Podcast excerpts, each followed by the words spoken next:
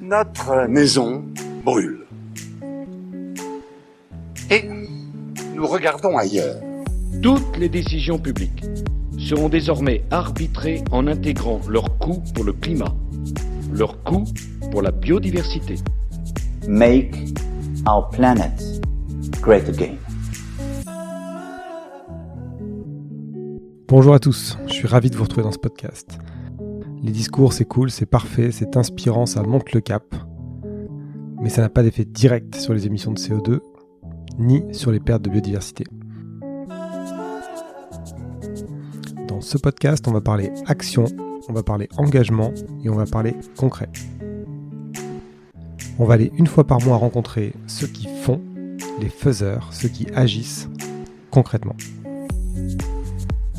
Alors avec ce podcast, on va transformer notre pas de côté et on va le transformer en pas en avant.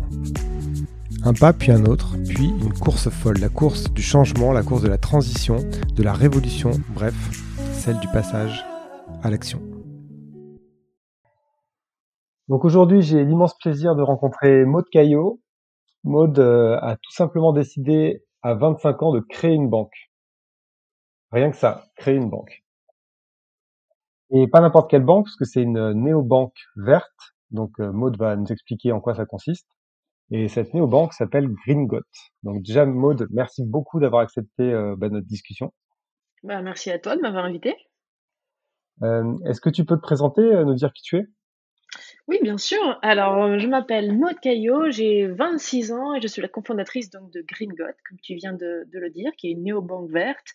Et moi, je m'occupe de tout l'aspect marketing et communication pour rendre ce sujet eh bien, déjà connu, parce qu'il y a trop de gens qui ne sont pas au courant de l'impact de leur argent à la banque, et puis euh, un peu plus léger, un peu plus sympathique pour que bah, on en parle.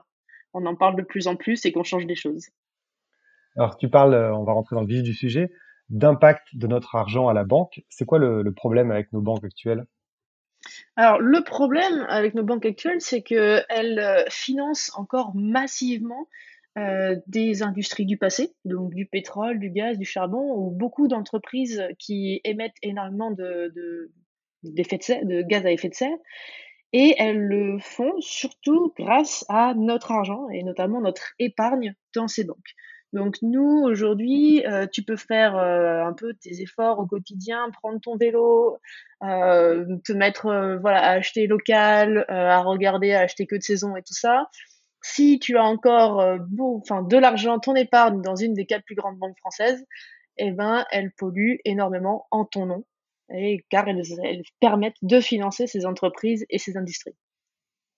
Donc là, pendant, qu'on parle, fait, on émet du CO2 par le fait d'avoir de l'épargne placée sur un compte. Ça? Alors euh, oui, en fait, euh, indirectement parce que ton épargne euh, le permet, elle, elle est en fait directement fléchée, elle est directement orientée sur des entreprises qui, polluent. Et, et c'est comme ça qu'on dit en fait que son argent à la banque pollue. Donc en fait, pour les comptes courants, c'est un petit peu différent parce que c'est des comptes qui sont très liquides, donc la banque peut pas en di- disposer vraiment comme elle veut. Mais ton, ton épargne, elle, euh, eh ben oui, elle émet du CO2 en ton nom euh, à chaque minute. Mais ça, c'est un peu stressant. Il faut pas, faut pas dire ça comme ça. Euh, restons optimistes. D'accord. En tout cas, c'est vrai que c'est quelque chose qu'on sait peu. Moi, pour m'intéresser beaucoup à ces sujets, c'est quelque chose que j'avais pas en tête et on pense beaucoup aux petits gestes ou aux gros gestes, à plein de sujets. Mais, Mais c'est vrai que la personne ne l'a en tête. ouais, C'est euh, c'est incroyable. Nous, la première fois, je me souviens, on, on en parlait un peu avec nos amis. Et il y a une personne qui m'a regardé dans les yeux. qui me dit, Ah oui, c'est vrai. euh, oui, les banques, euh, elles utilisent beaucoup d'ordinateurs. Elles envoient beaucoup de mails. Alors, euh, très certainement, hein, elles envoient beaucoup trop de mails, ça c'est sûr, mais euh, c'est vrai qu'on n'a pas conscience en fait de euh, ce qui se passe derrière les murs en fait de, la banque. Quand on dépose de l'argent à la banque, on a l'impression que c'est vraiment dans un coffre fermé à double tour, un peu à la Lucky Luke. Euh, mais en fait, notre argent a une vie très très palpitante derrière tout ça et il permet de financer l'économie et quelquefois une économie qui est plus celle d'hier que celle de demain. Alors moi, j'ai un, un petit livret euh, développement durable. Est-ce que Ah. là aussi, euh, c'est tout faux ou est-ce que euh, je, je suis un peu dans le vrai? Alors c'est pas c'est pas c'est pas tout faux évidemment. La démarche elle est très bonne, mais en fait le LD, le LDDS il est pas vraiment au point.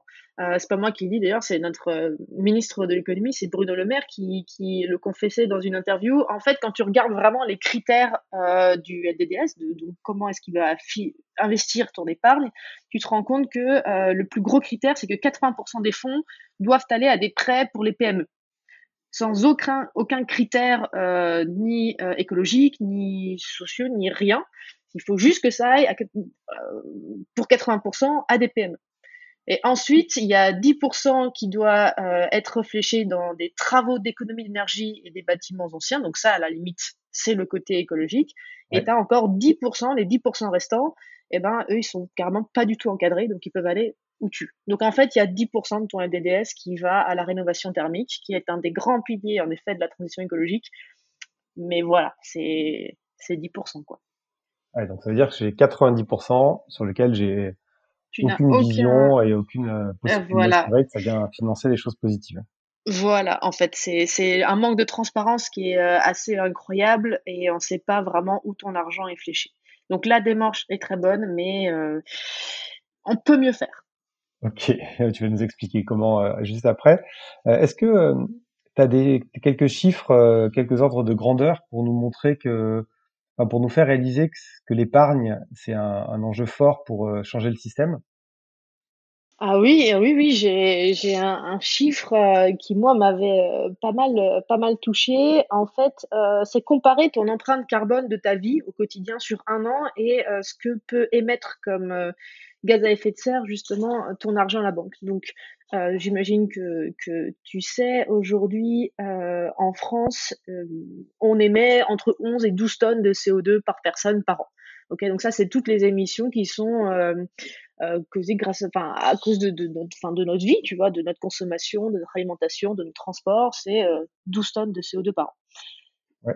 15 000 euros en épargne dans une des quatre plus grandes banques françaises, c'est aussi 12 tonnes de CO2 par an. Alors 15 000 euros, tu me diras ouais, mais c'est une petite fortune et tout. C'est un montant, mais il faut savoir que en moyenne, les Français, ils ont 44 000 euros d'épargne dans une banque. Donc, tu vois, je te, laisse calculer. Donc, oui, ça, a un impact énorme. C'est-à-dire que si pendant un an, tu consommes plus rien, tu n'émets plus aucun gaz à effet de serre, tu restes dans une, tu vis dans une grotte, grotte avec des toilettes sèches, tu t'éclaires, euh, même pas à la bougie, tu t'éclaires, tu t'éclaires à la lumière du jour. Et ben, si tu fermes pas euh, ton compte, si tu changes pas de, de banque euh, pour une banque un peu plus vertueuse, et ben, tu as quand même ces 11, ces 12 tonnes de CO2 qui sont émises dans ton nom. Et, enfin, c'est énorme parce que du coup, ça remet vraiment tout en perspective tous les petits gestes du quotidien que qu'on fait, qu'on est très nombreux à, à faire. Et c'est un réel effort de notre quotidien pour essayer de minimiser notre impact, pour essayer de préserver au maximum notre avenir. Mais ce qu'on sait trop peu, du coup, c'est que le premier geste écolo, le premier levier, nous, personnel, qu'on peut euh, actionner pour euh, avoir un réel impact positif, c'est celui de mieux choisir notre banque. Donc, moralité, euh, avant de passer aux toilettes sèches, euh, il vaut mieux changer de banque. C'est ça ton, ton, conseil? En ordre de grandeur, oui. Oui, exactement. Et euh, sur euh, ces investissements, du coup, plus verts, plus responsables, il y a un réel besoin de financer la transition? Il y a un réel besoin de financer, enfin, de flécher cet argent vers la transition? Mmh, bah oui, il y a un réel besoin de, de construire euh, un monde beaucoup plus soutenable, euh, de financer des entreprises et des solutions qui nous permettront bah, d'être plus économes et de et de euh, minimiser les gaz à effet de serre qu'on rejette euh, chaque année dans l'atmosphère. C'est ça. Euh, mais il n'y a pas de secret. Hein. Là où est l'argent, c'est de l'air de la guerre. Donc là où est l'argent, là le monde se construit. Et il faut vraiment qu'on soit très conscient de, du choix qu'on a, de quel monde on veut construire. Est-ce que c'est un monde un peu celui d'hier à l'ancienne, avec encore beaucoup trop de pétrole, de charbon, de gaz, ou est-ce que c'est un monde bah, qui euh, se concentre plutôt sur les énergies renouvelables, qui se concentre plutôt sur l'économie d'énergie aussi, c'est extrêmement important. Donc voilà, on peut, on peut choisir ça euh, en choisissant de banque. Bah, c'est hyper clair sur le problème à résoudre. Euh, je te propose qu'on ne creuse pas beaucoup plus ce sujet parce qu'on en parle déjà assez souvent euh, sur le, le, constat et qu'on aille plutôt euh, vers les solutions et justement vers ce que vous proposez et comment vous pouvez flécher l'argent et ce que ça peut donner. Euh, et donc comment investir dans des choses qui font plus partie de la solution euh, que du problème. Comment vous comment vous arrivez à résoudre ce problème Où est-ce que vous allez mettre l'épargne des Français? Comment ça se passe? Euh, Comment Green Got agit là-dessus?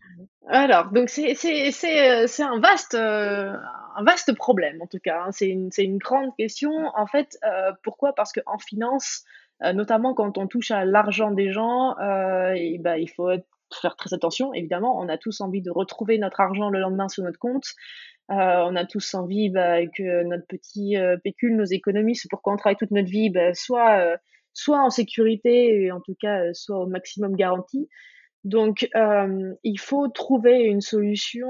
Il faut trouver en fait un bon équilibre entre les trois sommets du, triangle, qui est à savoir la, sécurité de ces fonds, la disponibilité aussi, c'est très important. Si, enfin, faut pas les bloquer à, à 20 ans, sinon bah, ça, perd tout son intérêt d'avoir de l'argent.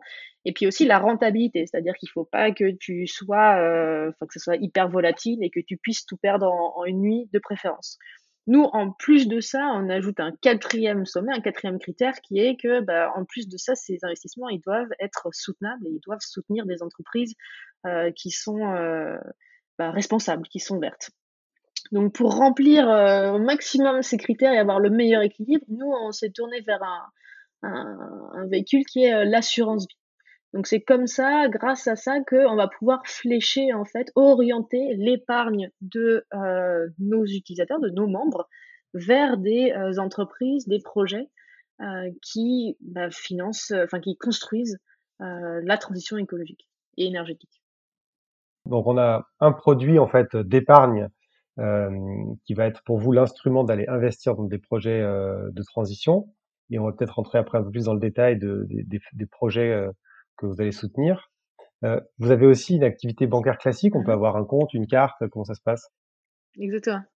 Oui, oui, tu peux avoir un compte courant et tu peux, enfin, et tu as évidemment une carte euh, liée. Alors le compte courant, en fait, comme je disais au tout début, c'est euh, c'est très difficile, voire même impossible de flécher directement euh, chaque euro sur ce compte parce qu'il y a des, euh, des régulations extrêmement fortes, et surtout notamment au niveau des liquidités, en fait. C'est un compte qui doit, euh, rester très liquide.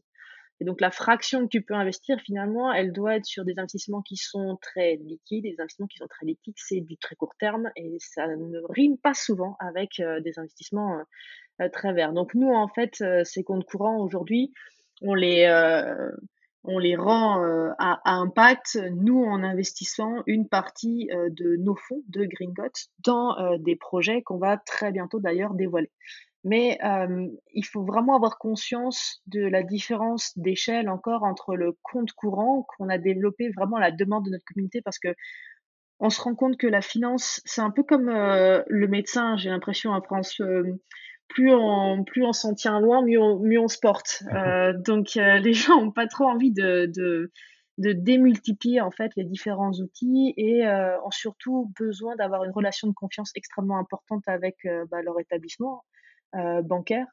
Et du coup, en étant avec eux au quotidien grâce à un compte courant, on, on a vite compris que c'était comme ça qu'on allait pouvoir vraiment bah, un peu les prendre par la main et les éduquer sur l'importance de leur épargne et justement leur proposer, proposer la solution que nous on développe euh, pour avoir un maximum d'impact. Donc c'est pour ça qu'on a un compte courant aussi. Et c'est vraiment la partie épargne sur laquelle euh, bah, l'impact va être euh, le plus important. Ok. Donc avec cette épargne concrètement, euh, vous allez pouvoir participer au financement de la transition écologique. Exactement. Est-ce que tu as des, des, des types de projets ou des types euh, d'entreprises ou de secteurs que, que, que ça va financer en tête? Ouais, bien sûr. Alors nous, pour, euh, on a, on a défini, on a déterminé six grands secteurs, euh, six grandes thé- thématiques qui sont pour nous vraiment euh, les secteurs à financer pour financer la transition. Donc à savoir, ces secteurs, c'est des énergies renouvelables, euh, la protection de l'eau, la captation du CO2, une agriculture durable, la rénovation thermique, donc les économies d'énergie, toujours et encore, et la protection euh, des puits de carbone, notamment des forêts. Donc ça, c'est les six grands euh, secteurs sur lesquels on va flécher euh, l'épargne de nos membres. Et au plus de ça, on aime vraiment s'appuyer sur, sur des labels. Alors, je ne sais pas si tu voudrais qu'on en parle, par exemple le label ISR. Nous, on trouve que le label ISR ne va pas assez loin. Donc, on s'appuie sur un label Greenfin, qui, est un- qui, est, gar- enfin, qui est un des labels de- du ministère de, de l'écologie et de la transition, et qui euh, garantit en fait une traçabilité et une transparence complète des fonds. Ouais, c'est effectivement une, une, de mes questions parce que quand on voit que, comme tu l'as dit tout à l'heure, avec un livret de développement durable qui porte quand même bien son nom, enfin qui porte mal son nom, assez mal du coup, euh, on n'est même pas certain que ça finance euh, la transition. Donc vous, euh, tu dis c'est avec un autre label, enfin avec un label plus fort que ouais, vous garantissez. Le, le, label ISR donc se repose sur les trois piliers ESG, donc écologie, sociale et gouvernance. Et en fait, c'est pas des intersections, c'est des unions. C'est-à-dire que c'est E ou S ou G. Et donc, c'est-à-dire que tu peux te retrouver avec une entreprise si elle a une très bonne note en, en, gouvernance, donc c'est-à-dire si elle communique par exemple très bien avec ses actionnaires, elle peut être labellisée euh, ISR. Donc, euh, il, faut en fait euh, le label ISR n'est pas, jeté, mais c'est juste que on pense que il faut aller plus loin dans la méthodologie et dans nos critères. Et c'est bah, c'est ce, qu'on fait du coup. Et donc avec ce label, vous avez la, vous êtes certain du coup que cette, euh, cet argent sera investi dans le bon sens, dans le sens de la transition. Exactement. Alors ce label, évidemment, comme euh, il est extrêmement, euh, extrêmement strict, l'univers en fait est assez restreint. Donc nous, on va devoir aussi aller chercher d'autres, d'autres projets, d'autres actifs qui n'ont pas forcément ce label, mais dans tous les cas, nous, on rajoute par-dessus notre méthodologie euh, au niveau de ces six secteurs justement et au niveau de la traçabilité des fonds et de la transparence. Euh, mais c'est exactement ça en fait. Tu l'as dit tout à l'heure, il y a un point qui est très important, c'est euh, la sécurité des placements et aussi leur performance. Est-ce que investir dans la transition, ça veut forcément dire des rendements moins importants que sur l'économie classique, où il n'y a pas forcément de lien? Alors pas du tout en fait, c'est même carrément une idée reçue. Euh, l'année dernière, il y avait plusieurs acteurs euh, justement qui avaient publié des chiffres comme quoi euh, leur leur placement vert responsable avait mieux performé. en fait, c'est même c'est même du coup des, des, placements qui performent mieux aujourd'hui et c'est surtout aujourd'hui si tu vas pas vers ce ce, ce genre de, de placement, tu prends un risque parce que d'une certaine manière, Aujourd'hui et surtout demain, les entreprises vont être impactées par euh, la crise climatique et du coup, financer des actifs, des projets qui ne sont pas soutenables, c'est prendre un énorme risque parce que eh ben, un jour ou l'autre, ils vont être ils vont être impactés par la crise. Par exemple, si tu décides de financer que les, énergies fossiles, en, en, te disant bon ça va me faire de très bons rendements. Il faut que tu prennes en compte eh ben, l'éventuelle possibilité de directives étatiques qui te disent que non, finalement on diminue drastiquement, euh, de d'autres directives ou même d'une économie qui prendrait la direction d'énergie renouvelable. Et en fait, tu, on appelle ça des stranded assets, donc des actifs irrécupérables. Donc en fait, tu prends plus de risques presque aujourd'hui à investir sur des choses qui sont vraiment pas très propres que euh, en allant vers du vert. Ça me fait penser euh, à une, une étude, enfin une note de la BCE qui est sortie justement récemment, qui testait la résilience des banques en fonction des risques de transition et des risques. Et ouais, je sais que tu es une lectrice de pas de côté assidue. Oui, très assidue. Voir passer. Euh, et effectivement, euh, celles qui sont très exposées, notamment sur les activités en lien avec les énergies fossiles, vont devenir du coup extrêmement euh, peu résiliente face aux différents aléas, euh, risques de transition, risques physiques qui vont intervenir dans les prochaines années. En fait, c'est tout, c'est tout, c'est ça qu'on appelle vraiment des actifs irrécupérables. C'est-à-dire que dans leur bilan, elles ont valorisé des actifs comme par exemple euh, des, des, je sais pas, des litres ou des, des tonnes de pétrole euh, dans certaines euh, dans certaines réserves qui un jour en fait ne vaudront rien, même si, enfin, n'ayant pas été euh, euh, retiré de la terre parce que en fait il y aura des directives, il y aura vraiment un shift dans l'économie qui feront que ces actifs vaudront zéro en fait et seront donc irrécupérables. Et ça, les banques elles sont assez embêtées et c'est pour ça qu'elles ont en fait euh, qu'elles prennent pas le virage euh, vraiment soutenabilité et écologie à 100%, c'est parce qu'elles sont elles sont coincées avec ce genre d'actifs qui, si elles en fait si elles les lâchent d'un coup, bah, c'est l'offre, c'est la loi de l'offre et la demande et euh, c'est des actifs qui vont être euh, irrécupérables bah, immédiatement en fait. Donc ils vont valoir zéro. Et là, ça va être euh, la faillite. Donc c'est très compliqué aujourd'hui pour les banques qui ont été littéralement fondées, qui ont été bâties sur des actifs carbonés. En fait, elles sont nées avec les révolutions industrielles, hein, donc avec le charbon, avec le pétrole et tout ça. d'aujourd'hui de vraiment réorienter leur flux parce qu'elles sont, elles sont sur une ligne de crête en fait. Il faut vraiment qu'elles qu'elles soient bonnes en équilibre. Hyper intéressant parce que c'est vrai que souvent on se demande pourquoi elles continuent de financer autant ces, ces énergies-là. Et donc toi, tu nous dis qu'en fait, elles n'ont pas vraiment le choix parce que si elles se désengagent, elles se prennent aussi des pertes très très fortes derrière, quoi. Bon alors elles ont elles ont toujours le choix parce qu'en même temps si elles gardent vraiment ce cap euh, à se dire ok rien à foutre je continue à, financer massivement euh, mon RWE donc euh, le grand énergéticien allemand qui est surtout dans le charbon et tout ça euh, d'ici quelques années ou même maintenant elles vont avoir des impacts directs de la crise climatique donc que ce soit les banques ou que ce soit les entreprises qu'elles financent et ces entreprises d'une manière ou d'une autre vont être impactées aussi dans euh, bah, le remboursement des prêts, euh, leur, euh, leur chiffre d'affaires et tout ça, tu vois. Donc elles sont un peu coincées, il faut qu'elles trouvent une solution rapidement.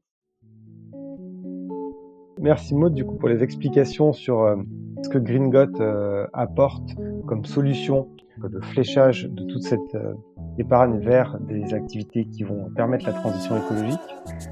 Il y a un point euh, que j'aimerais qu'on aborde sur la dernière partie, peut-être un point qui est plus personnel, c'est celui de ta prise de conscience et de ton passage à l'action. Tu as 26 ans euh, et tu as, décidé de passer à l'action et de monter une banque. Comment, ça, comment, on arrive à ce déclic-là? Alors, alors, le premier déclic, c'est la gravité du réchauffement climatique, de la crise climatique. Euh, moi, si je me souviens bien, donc c'est jamais vraiment un déclic euh, noir ou blanc euh, et d'un coup, euh, voilà, tu, ouvres les yeux et tu comprends tout. Non, c'est toujours une, euh, une éducation un peu plus lente, mais j'ai eu le, déclic dont je me souviens, en tout cas, c'est au détour d'un podcast d'Aurélien Barraud qui pose la question quelle est la différence de la moyenne température mondiale qui nous sépare de la dernière ère glaciaire, donc de l'âge de glace, des mammouths et tout ça. Et du coup, euh, moi, je me dis, bon, bah, je sais pas, dans ma tête, tout de suite, ça me dit que je sais pas, 40 degrés, 50 degrés de différence entre euh, bah, quand il faisait moins 20 degrés là-bas et quand il fait plus 20 degrés euh, chez nous.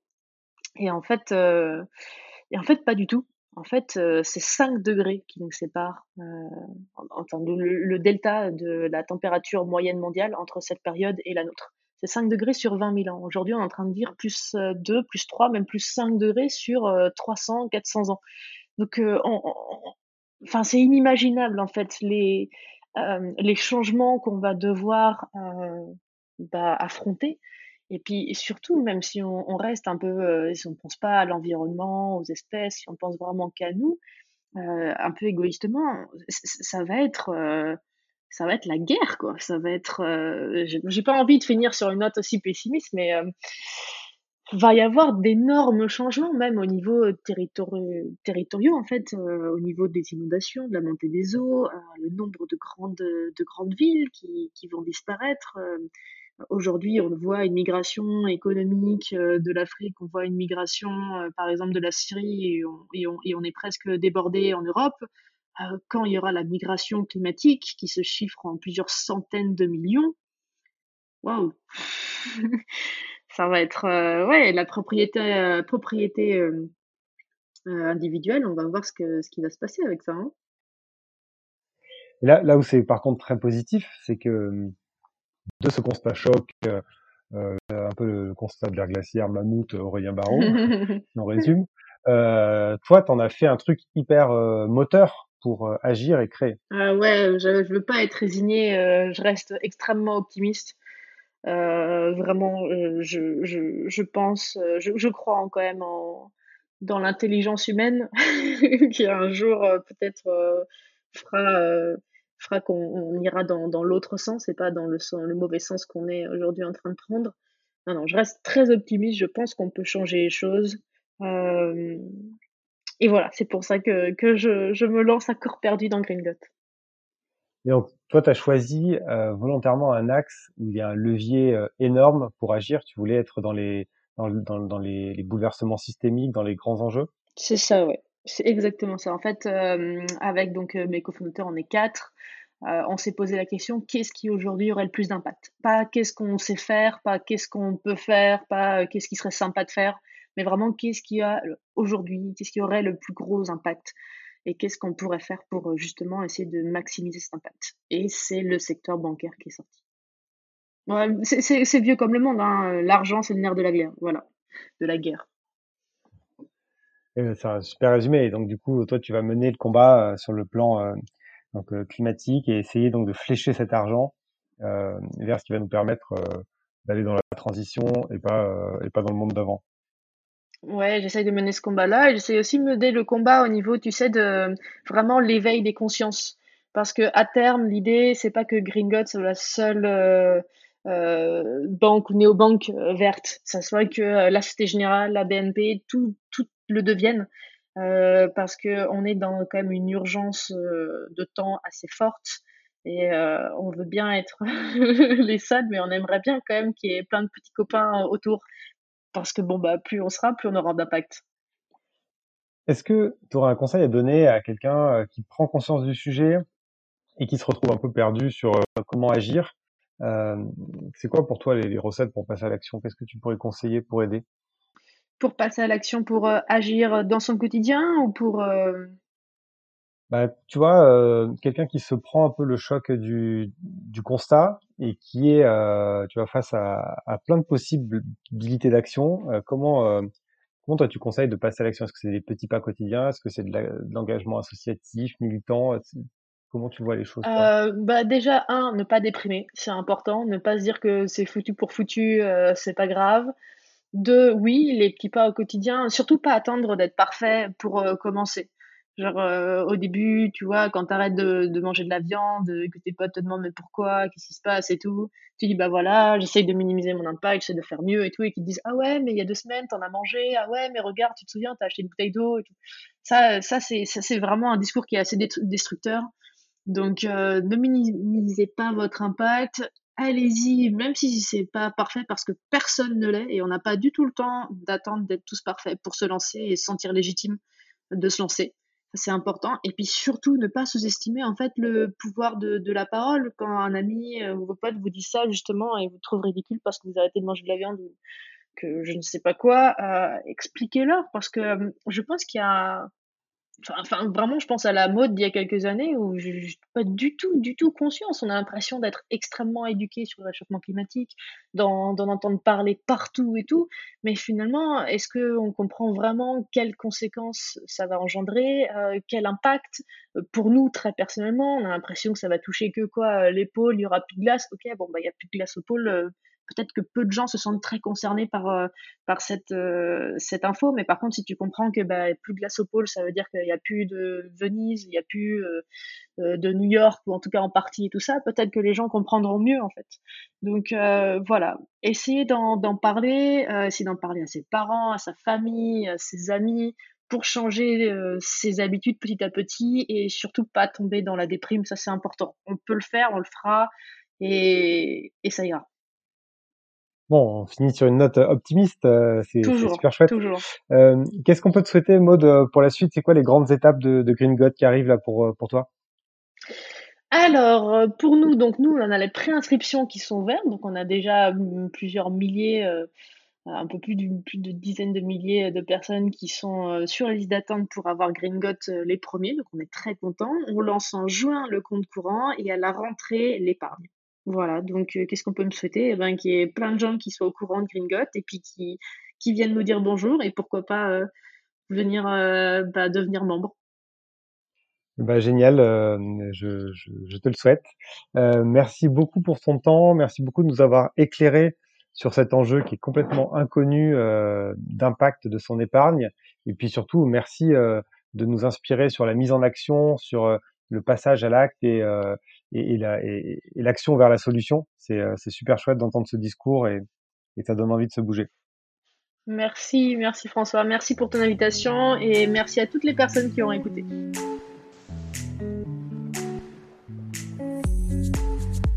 C'est fini pour ce deuxième numéro du podcast Pas de côté. J'espère que ça vous a plu. N'hésitez pas à me faire des retours, des commentaires, à partager auprès de vos proches ou sur les réseaux.